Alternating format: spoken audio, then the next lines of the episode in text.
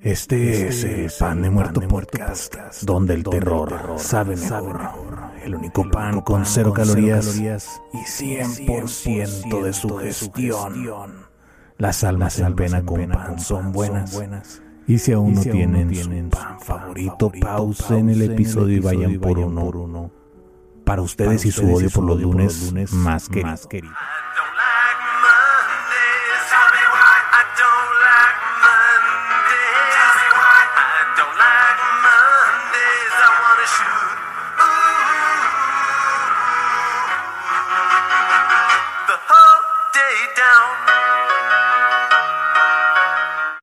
Bienvenidos sean todos ustedes, panes, al episodio número 24 de este podcast, en donde, mira, si lo estás escuchando, ya casi, casi es que o eres parte de la familia o me conoces de algún lado. Este, déjame le cambio aquí. Creo que así va a estar mejor. El otro se escucha como con mucho eco. Bueno, sí. De algún lado porque probablemente sea el podcast, este, más underground del internet. Eh, el día de hoy me acompaña mi amigo, mi colega, compadre, el licenciado Hugo Margain. ¿Cómo estás? Muy bien, buenas noches. Aquí ya hace rato. Más de una hora y media para poder arrancar, güey, para que veas que, o sea, fácil no es, pero se hace lo que se puede. No, sí, sí, te creo. ¿Has escuchado el podcast, Margain? El podcast, no. Siéndote sincero. Pero sí te sigo en TikTok Ok. y en YouTube. No, te- no sé si te sigo en YouTube, pero sí he visto tus videos. Margain, ¿cuántos años tenemos de conocernos? Desde primero de universidad. ¿Te acuerdas de esos primeros tiempos de universidad? Sin nada de lo que le vamos a hablar en vivo. ¿Por qué? Creo que fueron muy buenos tiempos, ¿no? Pues sí, sí, sí, fueron muy divertidos. Sí, sí Bueno. que recuerdo la primera vez que dijeron que en una actividad dijeron, porque estudiábamos psicología, Sí. y recuerdo tu, tu respuesta. Eh, Güey, yo no me acuerdo ni siquiera de eso. Sí, así, así, así es de lo que no debo de hablar, güey, A ver, ¿cuál fue mi respuesta? porque te llamaba la atención la hipnosis. Exactamente. Siempre me gustó el hecho de hipnotizar, no para usarlo con un fin malévolo, sino ah, se me hace algo bien cabrón como poder entrar un poquito a la mente de las personas y conocerlas como más a fondo. Bueno, eh, igual ese ya es otro tema, pero sí puedes estudiar hipnosis. Pero, bueno, una vez hubo una clase en la universidad, no clase, fue como un tipo de exposición. Y ese día yo me acuerdo que iba bien madreado. Un día antes había jugado fútbol y como que los taquetes que traía me hicieron ampollas en las plantas de los pies. Te digo que iba bien madreado, entonces no pude dormir toda esa noche, pero estaba muy... am, tenía muchas ganas de ir a esa exposición y no pude dormir bien. Entonces, al momento de estar ahí en la, en la exposición, hicieron los expositores como un tipo de, de roleplay o, o lo pusieron a prueba el hecho de la hipnosis. Y me acuerdo que empezaron a explicarte que se habla en otras frecuencias y la chingada. Este, pero llegó al punto en el que al estar escuchando la voz de esa persona, me empecé a quedar dormido. güey. No sé si me, si me hipnotizaron, si me hipnotizaron, qué bueno, porque quiere decir que sí es real y es posible, pero creo que me quedé dormido más por el cansancio, porque cuando me desperté había gente mirándome porque estaba así con el cuello hasta atrás y con la boca abierta. Pero ojalá y sí me he hipnotizado. Pues sí existe, mira, igual no es mi tema, no conozco mucho del tema de la hipnosis, no soy muy fanático de la hipnosis, sin embargo sí he escuchado sobre la terapia de hipnosis ericksoniana, y no es comercial, pero lo he escuchado y de hecho en una ocasión por alguna actividad me hicieron en la maestría ir a un curso y me tocó una persona que aplicaba la hipnosis y la verdad es que tiene que ver mucho con los estados de conciencia. Y ah, como me estás platicando, sí tenía mucho que ver que ibas cansado, no, no habías dormido bien, no habías descansado. Y claro que manejan eh, tonos de voz que son más adecuados. Pero pues para eso, para eso se preparan, ¿no? Entonces, te digo, igual no es, no es nuestro tema ahora. Pues yo me acuerdo de ti y eras un chiquillo con una patineta y que te gustaba la música punk rock. Hasta la fecha sigue siendo así o ya no. Y tengo la, trab- la tabla en la cajuela. Ahorita Y hacemos dije, unos aracles. Ese, ese voy a ser buena persona, debe ser chilo, lo Se voy ve a que es un, mu- cotorrear. un muy buen muchacho. Y este, sí, desde ahí ya no nos dejamos de hablar. Este, de hecho, tenemos varios amigos que andan por ahí desbalagados, pero Claro. ah, ojalá, no te, no te había platicado, pero ya este podcast se, se volvió un este como una excusa para reunirme con mis amigos y poder estar pisteando y platicando. Pensé que ibas a decir una forma de conectar con la gente. No, porque o sea, ya tienes que, ya uno ya, es- ya está casado, ya, ya está en vida de señor, entonces tienes que dar muchas explicaciones de que voy a ir a tal parte, ay, ¿por qué te vas a ir? Ah, Eh, sí. Pues voy a hacer esto, pero ¿por qué? ¿Y a qué hora vas a regresar? Y ya nada más digo, voy a hacer un podcast y mira, puertas abiertas. Ajá, sí, te, escuché cuando le pediste permiso a tu Hasta esposa. gusto le da que haga el podcast. Pero ya es mi pretexto para reunirme con mis amigos. güey. Sí, sí. Supongo que te entiendo. Bueno, entonces ya hablamos de, de que nos conocimos en la uni, eh, cursamos toda la carrera. Ah, Etapas, estamos hablando de etapas de nuestras vidas, muy personales y pues lo que estabas diciendo, pues ya en otra etapa totalmente diferente, ¿no? De ya la vida de adulto y Tú ni ya- modo, ya casado también con una niña. ya con una niña, sí. Este, y pues mira, aquí estamos. Pero te tuve que rogar poquito para que vinieras. ¿No, no te gusta estar en cámara o no te gusta... ¿Qué no te gusta?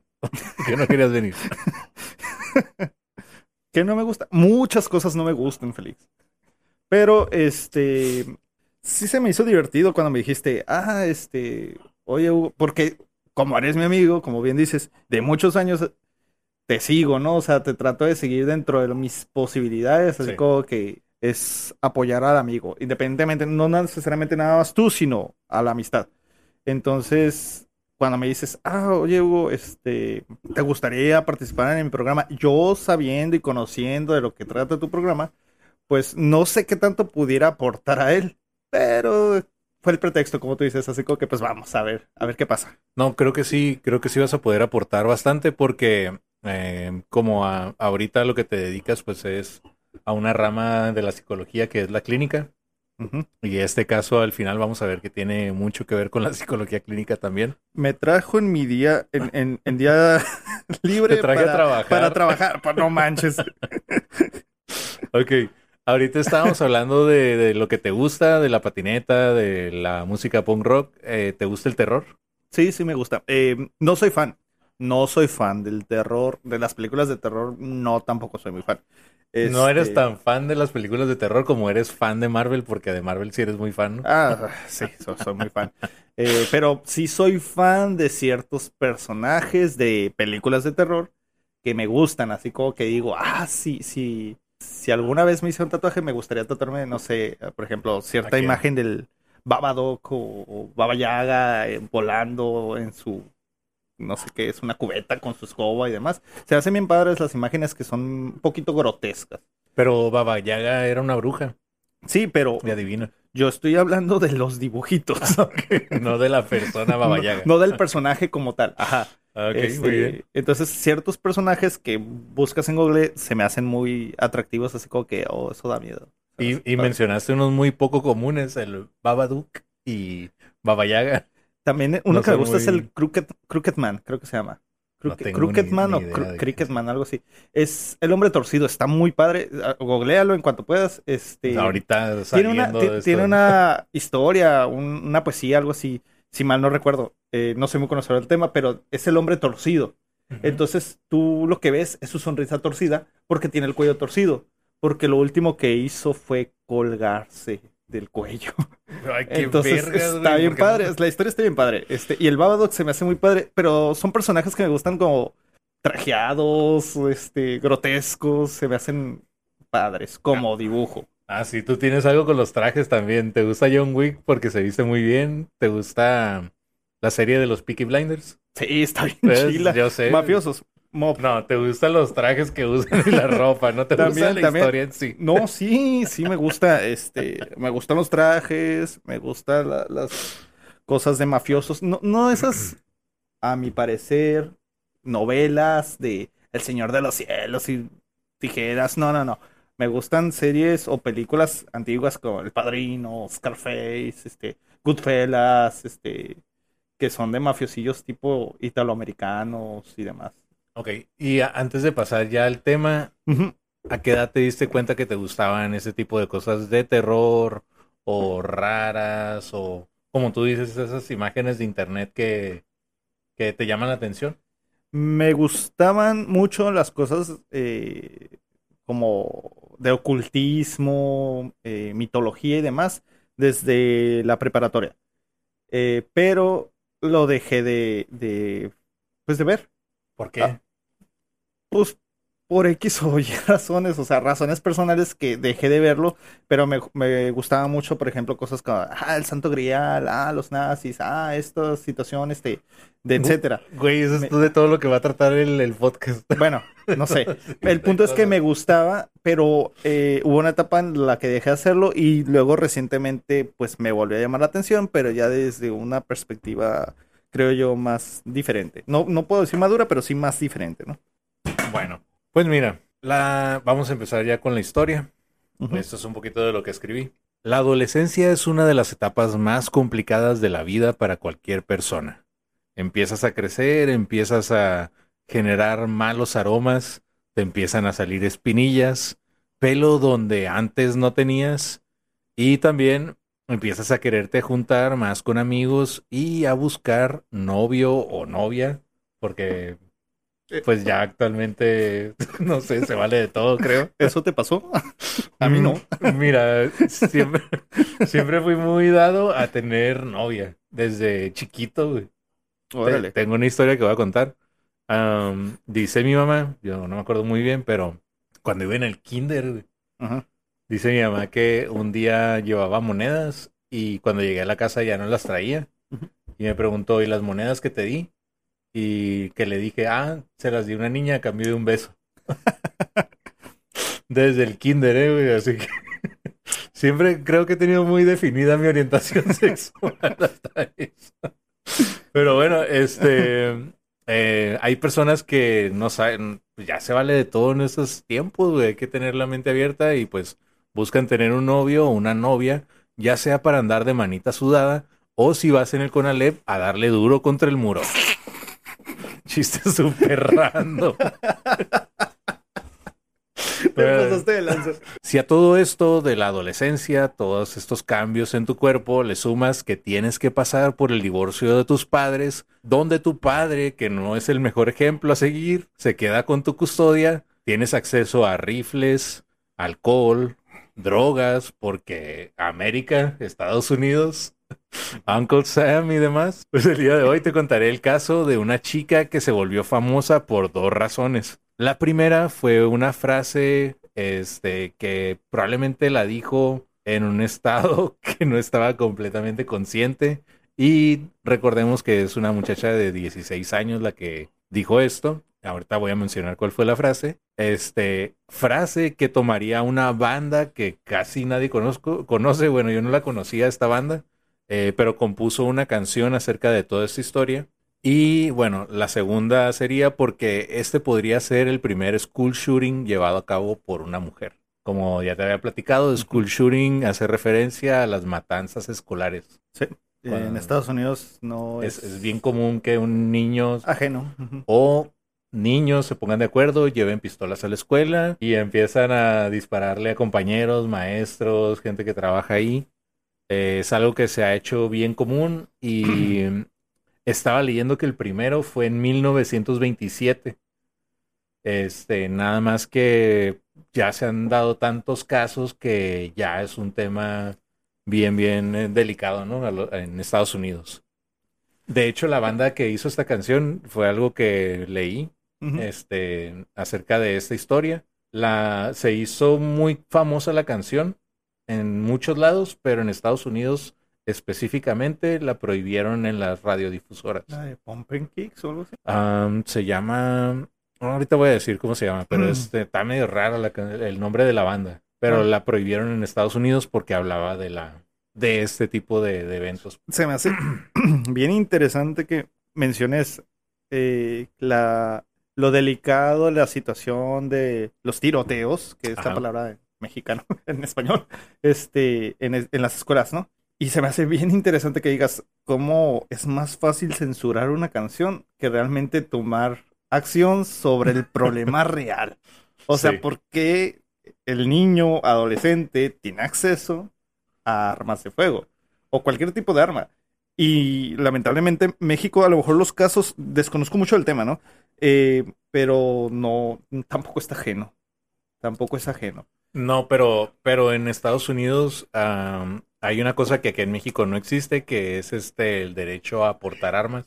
Simplemente viene en tu constitución, o sea, por ser ciudadano de Estados Unidos tienes ese derecho. Aunque en algunos estados te piden que lleves los pajaritos cantando todo lo que da.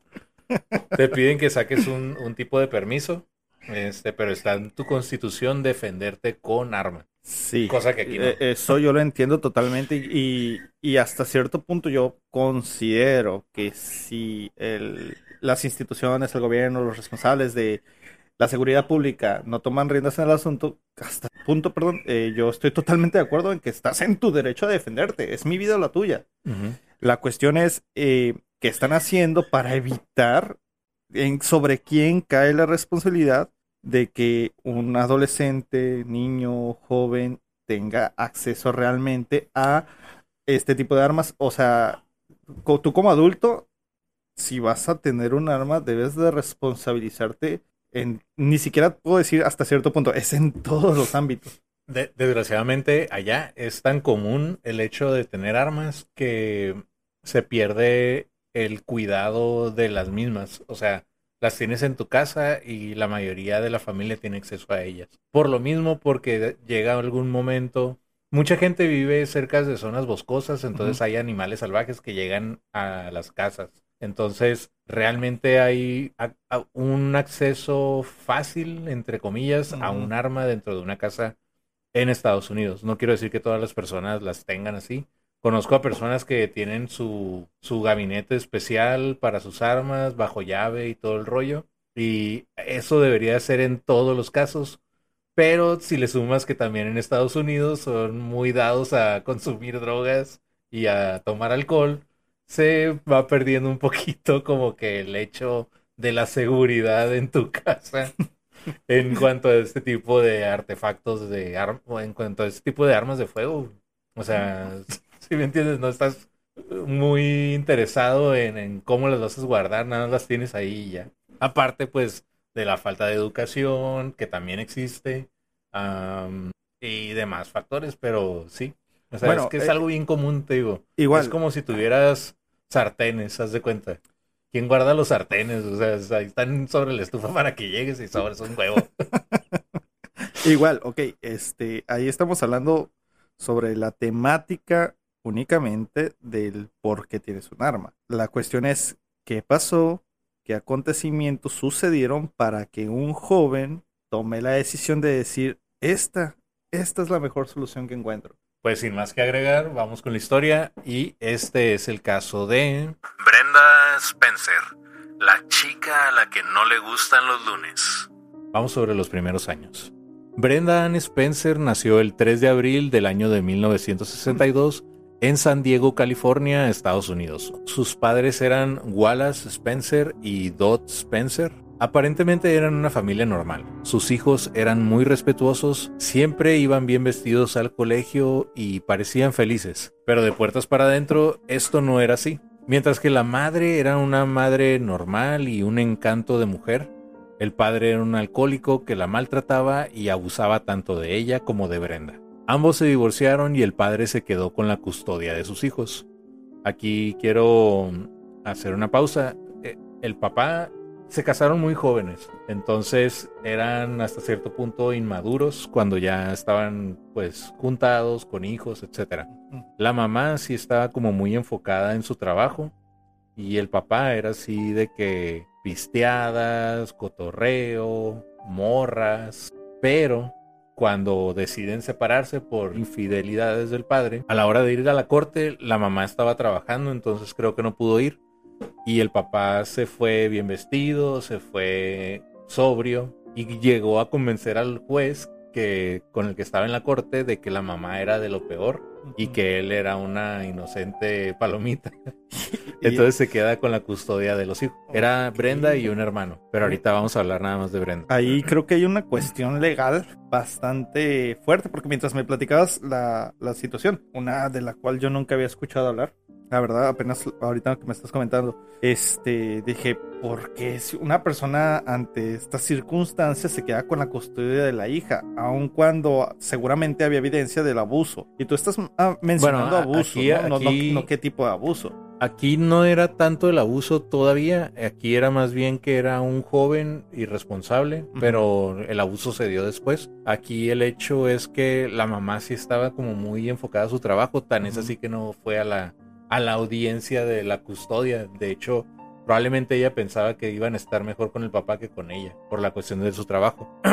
pero siempre, bueno, le- lo escuché también en otro podcast que lo estaban platicando la historia y siempre que Brenda iba a visitar a, a su mamá, la misma gente que la conocía decía que la miraban diferente, como que le gustaba estar con su mamá más que con su papá. Ahí era como que volvía a ser una niña en sí, porque nada más se iba de con la mamá y se volvía bien Como dicen ahora, red flags, o sea, ahí había foco rojo, nadie se daba cuenta. Sí, o sea, le gustaba estar con su mamá y era cuando más a lo mejor segura se sentía, quiero pensar. Brenda siempre fue una niña muy tímida e introvertida. No hablaba con los niños del barrio y no tenía muchos amigos. Además no tenía mucha autoestima, ya que odiaba todo sobre ella. Odiaba su pelo rojo, odiaba sus gafas, sus pecas, su peso y desde muy pequeña se dio cuenta que le gustaban las mujeres. Y esto hacía que se encerrase todavía más en sí misma por creer que no encajaba ni le entendería. De hecho, cuando vivía con su padre prefería quedarse en casa que ir al colegio, por no mantener contacto con terceras personas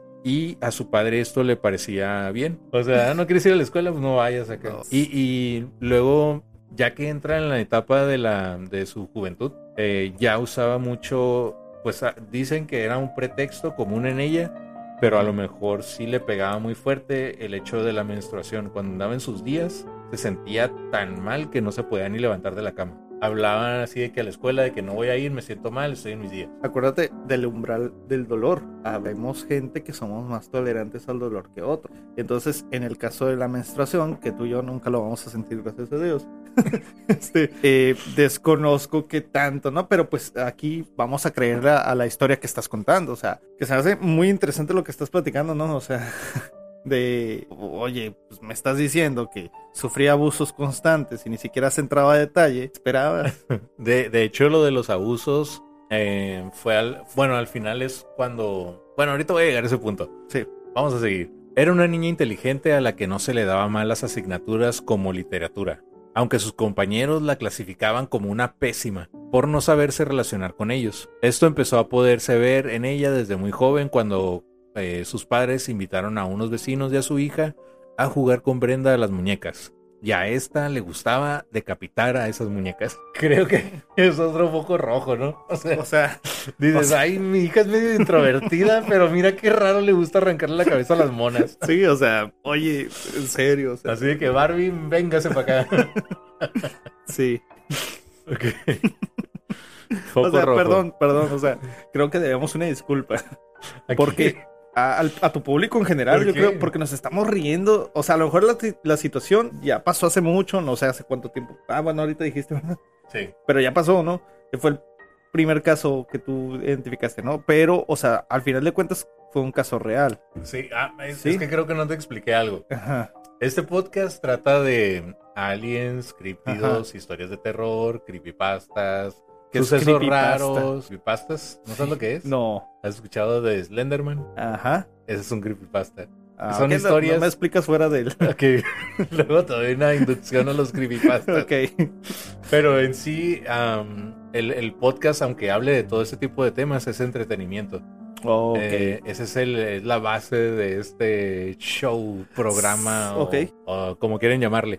Y el hecho de reírnos, pues es este, porque ese tipo de historias son- a veces tan crudas o tan fantasiosas que si lo ves desde el lado del humor ya se vuelve algo más digerible, por así decirlo. Ah, ok. Sí, porque sí, o sea, dentro de lo cotidiano a lo mejor podemos platicarlo y nos reímos a estas alturas, pero realmente sí fue una situación bastante delicada, o sea, Sí, pero como te digo, eh, siempre lo trato de ver desde un punto neutro. Digo, no me quiero estar riendo porque va a haber muertes en, en esta historia. No me río de eso, me río de situaciones que son hasta cierto punto evidentes que se pudieron prevenir y no lo hicieron. O sea, estaban ahí, pudieron... ah, exactamente eso, eso es a lo que me es, refiero. es la ironía de las cosas lo que me da risa. Eh, Exactamente, eso es lo que quería decir. Es que, exactamente, me parece tan irónico que digo, chin, o sea, es Y- una risa por sarcasmo, no sé, o sea, Y te digo que esta historia en sí a mí no me llamaba la atención mucho porque la primera vez que escuché de esa historia decían que era una asesina serial. No es una asesina serial porque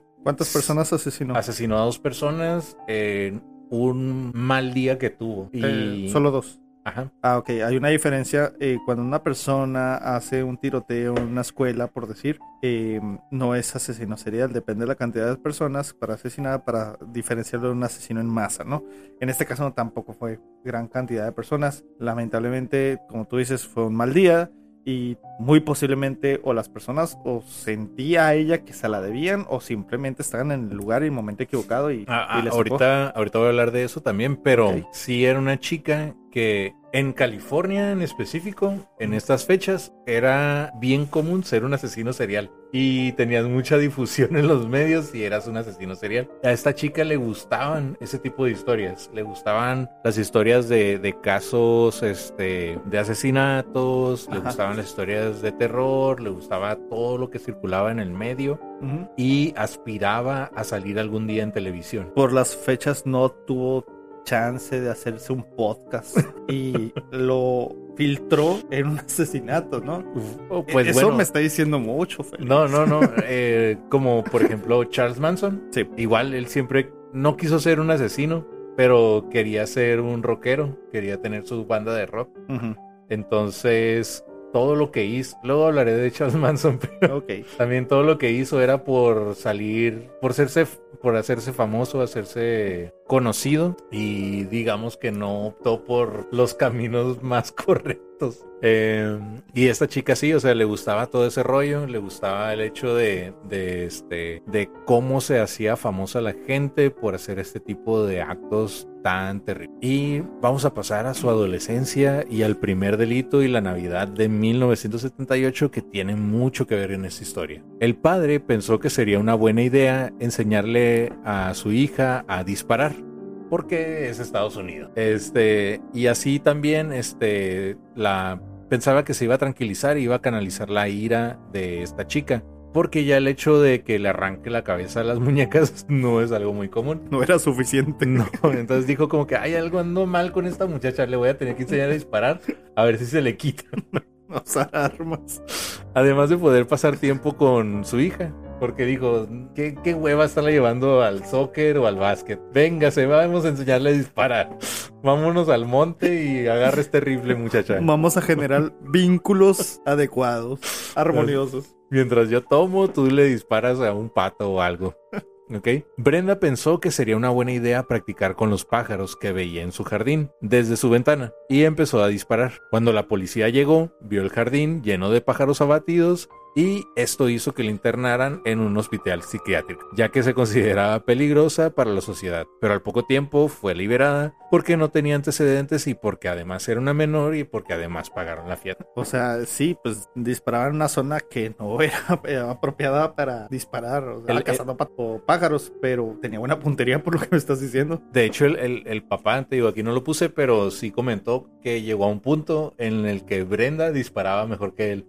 Así que dijo, güey, tiene potencial. O sea, algo hice bien en toda mi vida de borrachera, a costones y ser mal padre. O sea, algo, algo ya logré. Enseñarle a disparar a mi hija. Qué buen padre soy.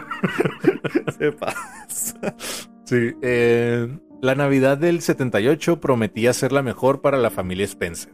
Dedicaron mucho tiempo en la decoración de su casa con un gran árbol, luces, muchos adornos, muchos regalos, pero teniendo un padre ausente y que no estaba muy cuerdo, esto no podría ir mejor. Cuando Brenda abrió su regalo, esperaba encontrarse con una grabadora que pidió para poder escuchar música. Pero se dio una sorpresa cuando al abrir su regalo se encontró con un rifle calibre 22 con mira telescópica y 500 balas. Eso fue lo que le regalaron de Navidad. Qué regalo tan más chingón, güey. Yo quiero eso en esta Navidad. eh. Si me van a regalar algo, no me regalen ropa, calcetines, evítense la pena. Quiero un rifle 22 con 500 balas, por favor. Hay un gato que se para en, en la barda de mi casa. Ah, ¿cómo hace que mi perro ladre y me despierte en la madrugada o a mi niña? Y es como que Mira, vamos a hacer yo algo. quiero conseguir una resortera y yo te- estos le regalan un rifle. Vamos a hacer algo. Yo te regalo un rifle a ti, tú me regalas un rifle a mí. y los dos contentos. Yo dije una resortera. Bueno, no, no es cierto, no me lo regalen a mí porque aquí como a 100 metros tengo una escuela, así que no ser de mal y se repita la historia. Lo bueno que tienes un podcast. Sí, Pan de muerto. Tengo donde canalizar todo ese Sí, tipo de ideas. bueno. Pero yo escuché, ah, ahorita saliéndome un poquito de la historia, escuché que las 500 balas no eran como regalo para ella. De hecho, o sea, sí le regaló el rifle 22, pero la morrilla ya en su plan maníaco se dio cuenta que su papá tenía balas en su carro. Entonces esperó un día que se quedara bien pedo y bien dormido. Se fue a, pues no quiero decir escondidas, pero se fue sigilosamente al carro del papá, abrió el carro del papá, sacó las 500 balas y se las llevó a su cuarto. Porque el papá sí tenía un chingo de balas en su carro. No, sé, ¿para qué alguna persona necesita 500 balas? Güey, O sea, entiendo que si dices, oye, me dedico a asaltar tiendas, abarrotes, soy narcotraficante, yo qué sé, pues digo, ok, entiendo que, o militar, no lo sé, policía, pero para que una persona no, sí, un civil, pues, Mira, nunca es suficiente tener muchas balas. mucho nunca es suficiente. Mucha nunca es suficiente. Ese fue mucho tiempo mi lema, Félix. Mucho nunca es suficiente. Bueno, esto a ella no le hizo mucha gracia, ya que se lo tomó con, como una broma, habiendo pasado por un incidente relacionado con este tipo de armas. Pero el padre le invitó a salir a disparar al jardín, volviendo a renacer en, en ella aquella ira que se había apaciguado. El papá todavía le dijo, vente mija, vamos a calar tu rifle nuevo. Por lo que te encerraron en el... ¿Te acuerdas que te encerraron? Sí. Mira, ven para acá, vamos a dispararle a este, a este pájaro que está aquí. ¿Cómo no le disparó el papá? Y la verdad, después vamos a hablar de, de más del papá. no me quiero o sea, adelantar. Debería, bueno, ten- tendría algún motivo más congruente haberle disparado al papá. Am, esta era una invitación al suicidio, a un tiroteo, pero con un blanco inmóvil, ella misma, ya que lo había intentado varias veces, pero nunca le había conseguido y no le quiso dar el gusto a su padre. O sea, esa vez le dijo, mira, ahí está un pájaro, eh, tírale, y como que dijo, no. No lo voy a hacer. El lunes 29 de enero de 1979, mientras estaba en su casa, tomó el rifle, se apostó en la ventana y comenzó a disparar al azar hacia la escuela elemental de Cleveland en San Diego, que se ubicaba justo enfrente de su domicilio. Aquí dice que, o sea, entró en modo Call of Duty Pro. O sea, se atrincheró de cierta forma donde pudiera estar recargando el arma, estuviera lo suficientemente cómoda y tuviera una buena mira hacia el blanco o el objetivo que ya en su mente había preparado. A sus 16 años, Brenda Ann tenía una buena puntería. Se reía mientras disparaba. Hirió a ocho niños y a un oficial de policía. Asesinó al director de la escuela, Burton Rack, y al guardia Mike Sushar, quienes intentaron proteger a los niños y pagaron con sus vidas. La policía acudió, pero Brenda Ann se atrincheró en su casa. El incidente duró seis horas en total, al final de las cuales pudieron apresarla. Tras su captura, un reportero le preguntó el porqué de su acción. Brenda, ¿por qué disparaste hacia la escuela? Brenda Ann se encogió de hombros y respondió, No me gustan los lunes. Solo lo hice para animarme el día. No tengo ninguna razón más. Solo fue por diversión. Vi a los niños como patos, que andaban por una charca, y un rebaño de vacas rodeándolos. Blancos fáciles. No sé, esperas que diga algo. O sea, eh, te gustó la frase, me doy cuenta de eso. eh, me parece una respuesta bastante evasiva, pero yo estoy conociendo el contexto conforme tú me lo estás platicando. Nunca, como te digo, nunca había escuchado el, del caso, ¿no? Pero tú me estás diciendo, oye, pues pasó por esto, el padre era así, se divorciaron los papás, pasaron estas diversas situaciones, era una bombita de tiempo. O sea, la respuesta es bastante evasiva, pero Estamos, estamos hablando de una muchacha que a sus 16 años ya había consumido drogas, ya era en ella habitual el tomar alcohol. Eh, su padre no era el mejor ejemplo a seguir, su madre era distante. Ya mencioné que ya había estado recluida en el psiquiátrico, ya la había aprendido la policía en algunas ocasiones. Le gustaba el tema de los asesinatos, le gustaba el tema de salir en televisión y este, pues no estaba en sus cinco sentidos, quiero pensar, cuando dijo que, que el motivo por el que mató a esas personas y hirió a ocho niños fue porque no le gustaban los... Bueno, no sé. Acabas de decir, quiero pensar. Este, no nos consta, no estuvimos ahí. Este, pero lo que sí es que la responsabilidad, al ser una menor de edad, recae sobre los padres o los tutores. Y, quiera o no, el papá, mala influencia como quiera, se quedó con la custodia y la mamá se le hizo más fácil porque bien pudo haber peleado la custodia después, eh, mantener su distancia, ¿no? Y el padre bien permisivo, o sea, una menor de edad que consume alcohol, consume drogas, o sea, hay bastantes factores que te están diciendo, tu hija claramente tiene problemas. Pues el, el hecho de haber salido en las noticias creo que influyó y aparte de que te digo que no era común el hecho de las matanzas en escuela, ah, influyó en su condena. Porque mira, Brenda Ann Spencer fue declarada culpable de dos asesinatos y asalto con arma mortal y condenada a cumplir 30 años de prisión en una insti- institución para mujeres en Corona, California. 30 años a los 16. Ya la juzgaron como adulto. O sea, no la juzgaron. Bueno, eh, mm, igual, esa es política de Estados Unidos, de la cual no conozco mucho, pero sí tengo entendido que los estados se manejan también muy diferentes, ¿no? Dependiendo del estado, te pueden juzgar según eh, el delito que cometas y, y demás, no sé. Pues California sí es, es muy severo, pero hay más asesinos que hasta fueron seriales que tuvieron condenas menores. Aquí creo que sí fue un punto de decir, no queremos que vuelva a pasar, entonces tú vas a ser El ejemplo. el ejemplo de que no queremos que vuelva a pasar. ¿Y funcionó? No, no creo porque es- ha habido más, ha habido más este school shooting, a- amenazas de bomba, amenazas de que van a hacer algo. ¿Y, y, y sabes si alguien se ha tomado la molestia de prevenirlo? No, sí. De hecho, hay detectores de metal cuando entras a las escuelas en Estados Unidos. Sí, tienen su fama de parecer cárceles. Hay un acceso controlado, pero te digo, hace poquito, eh, en el caso de Felixín, Espérame. ¿Cómo te sentirías tú si vas a la escuela, que prácticamente es una cárcel? Yo he ido, pero no, o sea, no prácticamente es una cárcel, sino que sí tienen muchos sistemas de seguridad que aquí en México no implementamos. ¿Y eso te hace sentir seguro? No, porque te digo que hace poquito pasó un incidente donde hablaron a la escuela que alguien tenía una bomba, creo, o iban a detonar una bomba o un explosivo. Me gustó el hecho de que los mismos maestros practican con los alumnos de que saben que vamos a cerrar el salón, tírense abajo de los mesabancos y hasta eso está hasta cierto punto blindado los salones. O sea, de que si se, si se encierran ya no puede entrar nadie más y están hasta cierto punto a salvo. Pero siempre es feo que te hablen y te digan, hay una amenaza de tiroteo hoy en la escuela. Creo que no es muy bonito. Aquí, Um, aquí en México es, bueno, no sé si en México, pero al menos en Mexicali sí era muy común escuchar de repente que cierto grupo tenía examen ese día y, Y hablaban y hablaban para- a, a los sí. bomberos o a alguien, a la Cruz Roja, para amenazar de bomba.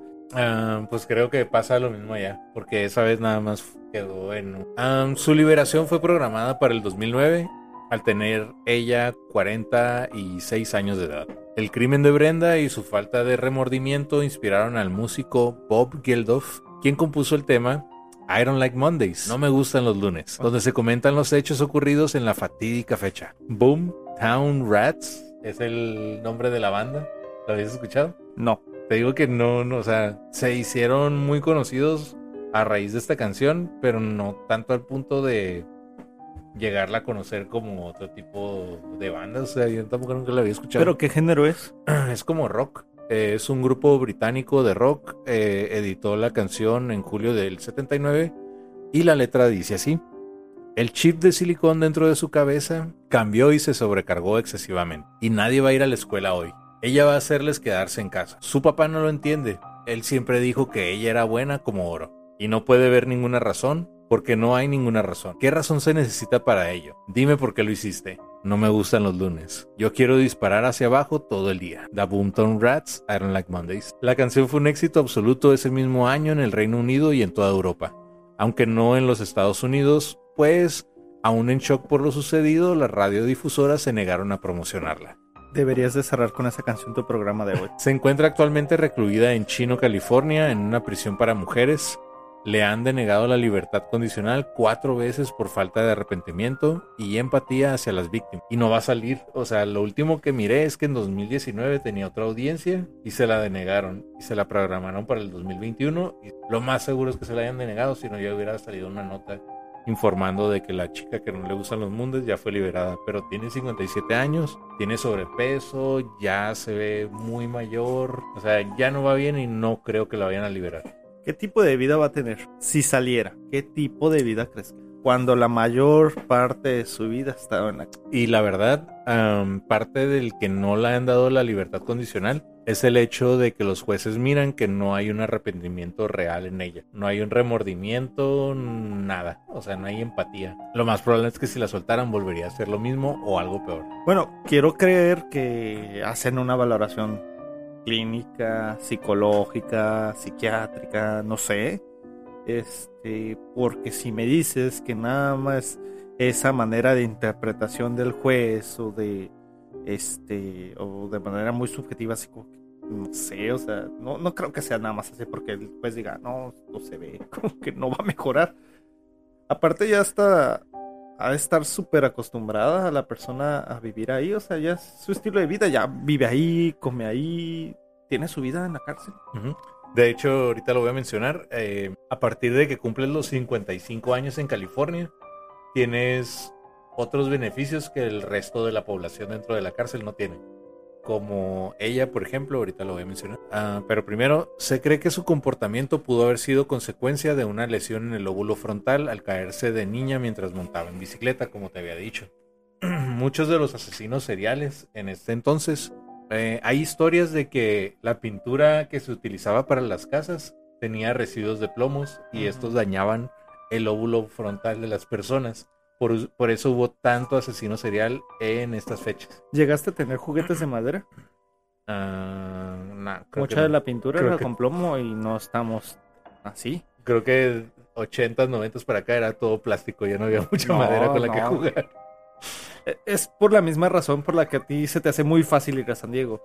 Porque Porque gozas de privilegios, Félix. no, güey, tenía visa de morrillo, güey. no. Eras pri- eres privilegiado, güey. Creo que soy muy afortunado en, en- bueno, en ser un, en un único hijo. Tú tenías tres hermanas, entonces tienes que entender. Cuatro, ahí está. Tienes que entender que se te tenía que repartir los juguetes para todos. No, era el único- soy el único hombre. Que así no jugaste con piedras, güey. Sí, jugué con piedras. una lágrima así en el ojo. Nah, e- eso es punto y aparte. Pero no, o sea, este. Se me hace muy, este. Exagerado a estas alturas que me digas, ah, es por el plomo en, en- y el resto de los niños, porque no lo hizo. No, era no. tan común, o sea. Bueno, e- era una de las razones que se decían, aparte de una lesión en el lóbulo frontal, que pudo haber sido caerte de frente en el piso, que te cayera un objeto desde un segundo piso. ¿Qué porcentaje le atribuyes a esa razón? Porque si me estás diciendo que el 100% le estás atribuyendo a que la persona, eh, ah, es que se lastimó, se golpeó la cabeza y ya por eso, y el papá, todo el cagadero que hizo no tuvo nada que ver. Ah, no, no. eh, claro, te digo que todo esto fue una, una olla perfecta para crear ese monstruo o esa persona que sobrepasó los límites que no mucha gente cruza. Eh, fueron muchos factores los que influyeron, pero en la mayoría de los asesinos seriales que hubo un chingo en California en estas fechas y posteriores, eh, todos o la mayoría tenían una lesión frontal, en el óvulo frontal, perdón. Ok, eh, Aparte de todo este tipo de casos, malos padres, traumas de, niños, violencia. imagínate que tú tienes daño cerebral, que no eres capaz de reconocer empatía en otros seres vivos y no logras diferenciar lo socialmente bueno de lo socialmente malo, que es lo que te han dicho. ¿Qué tan responsable eres de tus conductas? Pues, Y debes de pagar por eso. pues O sea, sí, sí entiendo que lo que hizo no estuvo adecuado, pero a lo mejor porque eran otros, otros tiempos. Sí, pues eh, muchos de muchos de los asesinos seriales en sí se quedaron en cárceles, pero con, con visitas al psicólogo, porque Estados Unidos, si fuera México, nada más te meten al bote y ya. Pero acá sí este, se les da un seguimiento hasta cierto punto. Y a raíz de eso es que se documentan también ese tipo de casos. Porque hay entrevistas, hay videograbaciones, etcétera pero este sí fue algo muy común. Y aparte, si fueras una persona con daño cerebral, o sea, ahí sí dependerías totalmente de tus padres, ¿no? No necesariamente, eh, depende del daño cerebral y del grado del daño cerebral. Acuérdate que hay eh, leve que te hace ser funcional, moderado que vas a requerir tratamiento ya sea farmacológico y seguramente terapéutico y ya el grave es en el que vas a tener que estar hospitalizado. Pero vas a tener que estar... Sí, pero a lo que voy es que independiente, o sea, tú puedes por Pero si ejemplo tus tener padres no te atienden, así sea leve. tú puedes tener un daño cerebral, un, un daño cerebral después de un accidente automovilístico. Y eso no quiere decir que eh, recaigas en conductas eh, de tipo agresivo. o sea, Ah, ok, ok, ok. Pero, pero no eres funcional al 100%. Debes de tener un tipo de atención, ¿no? Después de un tipo de lesión. Ah, pues te decía, es que lo que es, en cuanto a lo que estábamos hablando de el daño cerebral, me parece demasiado generalizado, que es a lo que quería llegar, ¿no? O sea, eh, muy generalizado el concepto como tal. Creo, creo que es una combinación de factores, como te decía, y el hecho de tener... Bueno, tú y yo no creo que somos las personas más adecuadas porque tanto tú tienes muy buena relación con tus papás como yo. O sea, siempre va a estar el apoyo de tu familia, en tu caso, y creo que en el mío también. Este, pero hay personas como ella. No, sí, este, creo que en su caso, pues sus papás no eran los, no eran los más adecuados. Y, y no es justificar, o sea, yo tuve al mío teniendo 21. No digo que no me pegara mis fiestas y me fuera a pistear con ustedes y todo. Pero ah, no, pues gracias. Creo que fui muy responsable porque desde que te conozco, o sea, aunque ya tenía a mi hijo, eh, estudiaba y trabajaba. Y sí pisteaba y todo, y jugaba, play, la chingada, No, pero... ya no pisteamos. ¿Ya no pisteamos? No, ya no. ¿Por qué?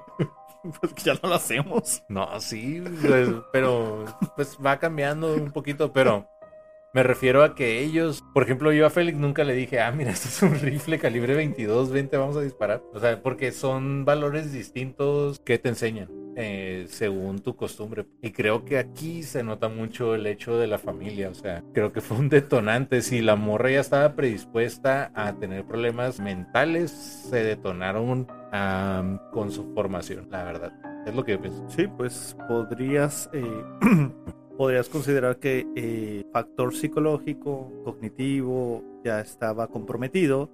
Agrégale el social, claro que se vio, porque independientemente la familia es la primera interacción social donde nosotros nos desarrollamos, donde aprendemos nuestros valores, nuestros eh, lo que creemos que es bueno y correcto y lo que es malo. Entonces, si desde ahí ya estamos partiendo de que un padre le regaló un rifle a una hija. Se dice que... Oye, tengo una duda, ver, perdón, perdón sí. que te interrumpa.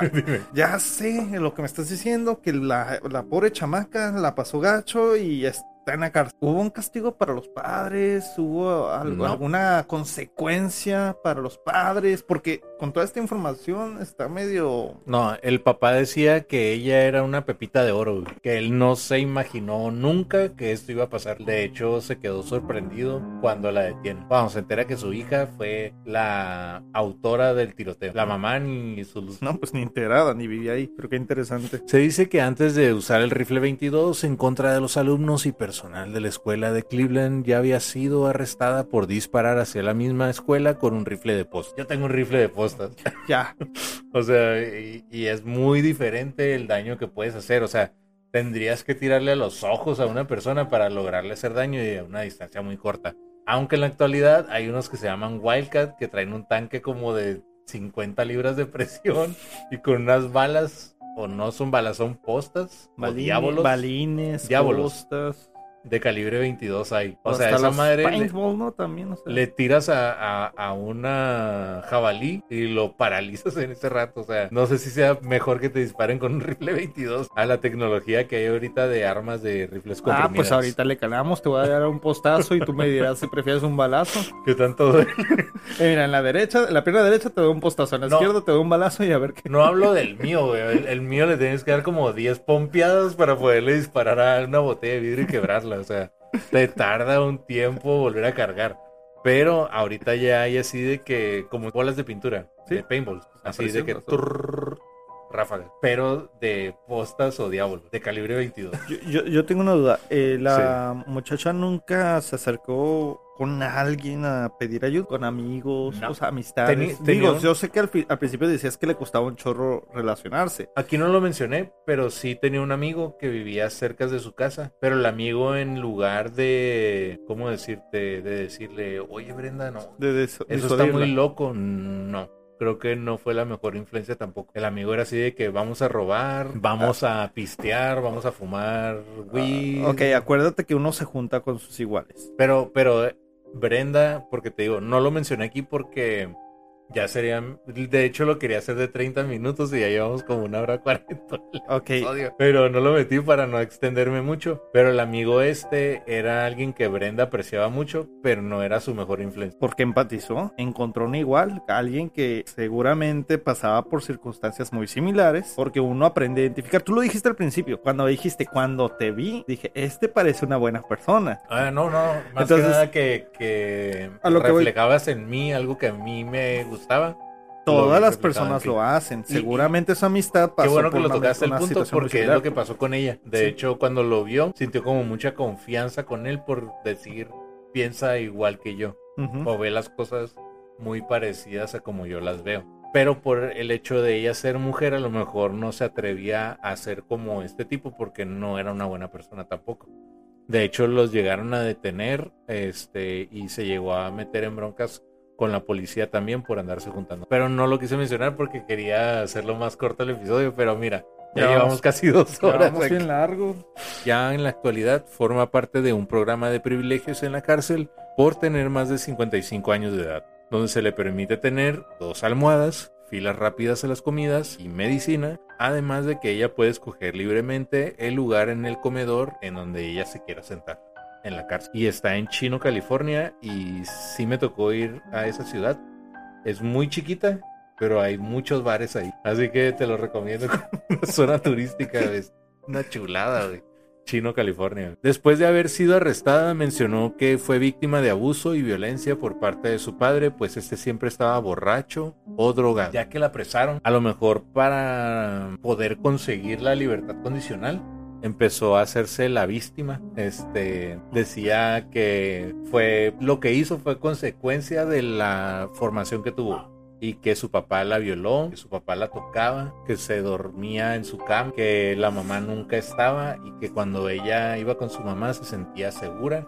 Pero era bien, bien ocasional. Cosa que pues se me hizo bien zarra, ¿no? Bien triste. Digo, si quieres verla como persona y no verla como un monstruo, Pero es hasta cierto punto incongruente, o sea, si me dices que les dice, ah, es que yo fui víctima de esta situación y al mismo tiempo no ser, no, no ah, reflejas una arrepentimiento ante los jueces de las conductas que realizaste que te llevaron ahí, pues es incongruente. Es muy incongruente cuando dices que mataste personas porque no te gustan los lunes. Y después sales en un video, ya que estás en la cárcel, llorando y diciendo que todos los días te vas a tener que levantar pensando en que tú terminaste con la vida de dos personas. Porque hay un video donde Richard Chaff, quien fue el fiscal de distrito durante su juicio, declaró que Brenda era incapaz de manejar el estrés y su ira. Y así llegamos al final de este episodio. El caso de Brenda Spencer, la chica a la que no le gustan los lunes. ¿Y a ti qué día de la semana no te gusta, Margain? Si nos quieres platicar. Tampoco me gustan los lunes. Creo que a mí tampoco, pero me molesta más el domingo por la noche donde sé que va a empezar el lunes. Sabes que va a empezar el lunes. Eh, pero no tienes rifles o armas en tu casa, ¿verdad? ¿O sí? 500 balazos. no, no.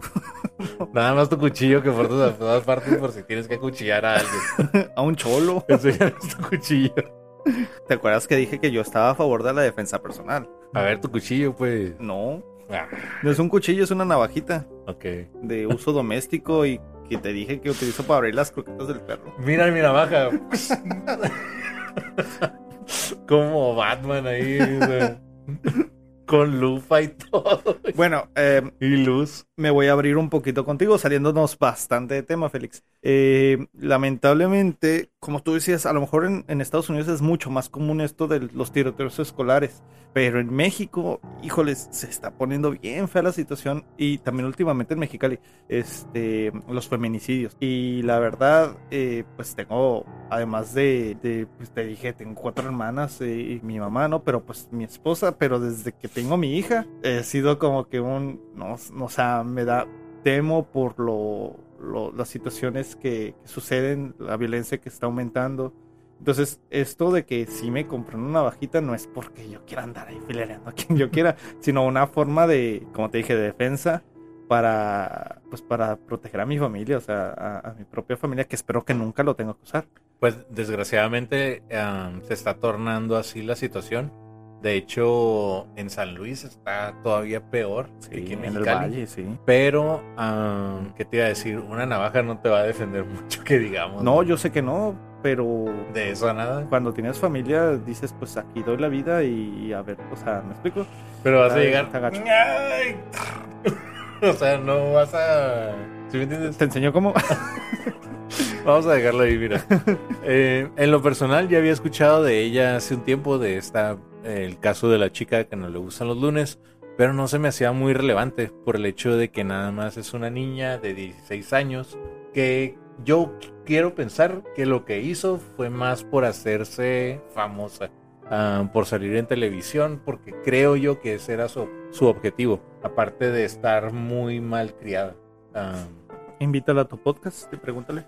Mm, me gustaría. es una chavita, es asesina, pero en sí es una niña que seguramente con un buen cuidado o con un buen trato por parte de su familia, igual y esto no hubiera pasado. Es lo que yo quiero pensar. Hay quienes dicen que es una asesina serial, pero eso es incorrecto, porque para ser asesino serial tienes que haber terminado con la vida de tres personas o más en un lapso de más de 30 días. Después les platicaré en otro episodio los tipos de asesinos que existen para que sean expertos en el asesino. Oh, rayos, eso nos escucha muy mal. Mejor no hay que ser experta la gente en asesino o en asesinatos. Pero tienen un modo superante. Sí. Y hay una necesidad también de reconocimiento. Es que también he dado clases de criminología, Félix. Ya, yo sé.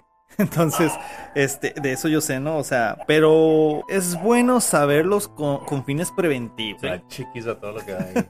pero sí, no, no, totalmente correcto. No, no sean expertos en asesinatos. Sí, no, bueno, les voy a explicar a lo mejor en otro episodio qué tipos de asesinos hay y todo, pero tómenlo como información, o sea, no lo quieran llevar a la práctica. Como lo que es este programa, ¿no? Entretenimiento. Entretenimiento. Em, bueno, pues vamos con las referencias. Eh, las referencias fue creepypasta.fandom.com, lafurciacadáver.blogspot.com y culture o uber.com o eubre.com. Y vámonos con las redes sociales ya para terminar. Eh, y bueno amigos, si a ustedes no les gustan los lunes o cualquier otro día, en vez de que se compren un Rifle 22, mejor mándenme un correo al correo oficial del Pan de Muerto Podcast y platiquenme acerca de ello. El correo oficial es de muertopan.ol.com. En TikTok, Facebook y en Twitch es Pan de Muerto Podcast. En YouTube es Pan de Muerto TV. En Instagram estoy como Pan de Muerto TV también, donde estamos ahorita en el live.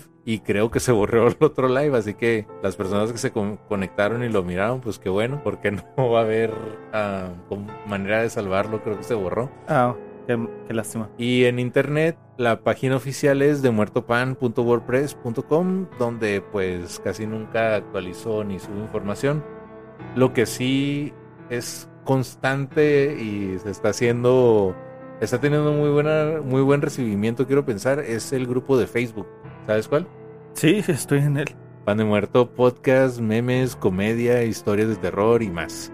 En donde se vale de todo menos meter spam, cosas no por o insultarse entre los miembros porque para eso hay otros grupos. ¿Qué te parece el Pan de Muerto? El comercial. Memes sí, no, me, me, parece bien. Eh, nada más yo creo que sería bueno agregar, así como dices, dijiste, no, si se sienten así, escríbanme. Si se sienten tan mal, busquen ayuda. Ayuda profesional. Alguien con quien se puedan desahogar sin que se sientan juzgados. De hecho, yo soy licenciado en psicología, si te recuerdo, así que se pueden comunicar conmigo o bien pueden buscar ayuda profesional también, aunque soy licenciado, pero buscar una forma de que te atiendan lo más rápido posible, pero eso lo digo porque no tenemos cultura en México de hablar de ciertos temas, pues entonces si alguien está pasando por eso y se siente con la suficiente confianza de mandarme un... Yo todos los días reviso el correo a ver si hay correos nuevos, pero hasta la fecha he recibido uno o dos. Y son de amigos y son para contar mis historias de terror. Se me haría bien padre que alguien me mandara un correo y me dijera, sabes que estoy pasando por esto. Y ponerle atención y contestarle porque lo haría. Tengo el tiempo suficiente y, y sentiría chilo que a raíz de este programa se pudiera apoyar a alguien que en algún momento difícil, porque todos pasamos por ese tipo de situaciones, pero hasta la fecha no ha pasado. Espero que pase. Digo, digo, ojalá que no pase, pero si se llega a dar la situación, qué bueno que pasara, o no sé si sea bueno. Tú me entiendes a lo que quiero decir. pero bueno, pues por mi parte fue todo. Si lo llegan a necesitar. Si lo llegan a necesitar, sepan que aquí tienen a un psicólogo que hace su podcast. ¿Te quieres dar tus redes sociales? No, esas son personales. De por sí, ya con mi apellido no es como que haya mucha variedad, ¿verdad? Bueno, eso se respeta. ¿Qué te pareció la cerveza pura malta de modelo? Está buena, tiene buen sabor, buen cuerpo, nada más que está muy chiquita, pero está bien. Creo que está fuerte, ¿no? No, está rica, es como oscura, ¿no? Ah, no, pues es poquito clara, pero sí está pegadora. No, no la saqué para ver, pero está, está buena. Y darle las gracias a las personas que estuvieron en el live. También las redes sociales sirven por si tienen algún tema que quieran escuchar, me lo manden por ahí y, se puede hacer algo. Nos vemos la semana que entra y muchas gracias por haber venido. A ti por invitarme. y ojalá que te vuelvas a echar una vuelta más adelante. Ok, sí. Ok. Bye. Um, bye. Bye. Telex machine is kept so clean and it types to a waiting world. A mother feels so shocked, father's world is rocked, and the thoughts turn to their own little girl. Sweet 16 ain't that peachy keen, now it ain't so neat to admit defeat they can see no reasons, cause there are no reasons. What reasons do you need?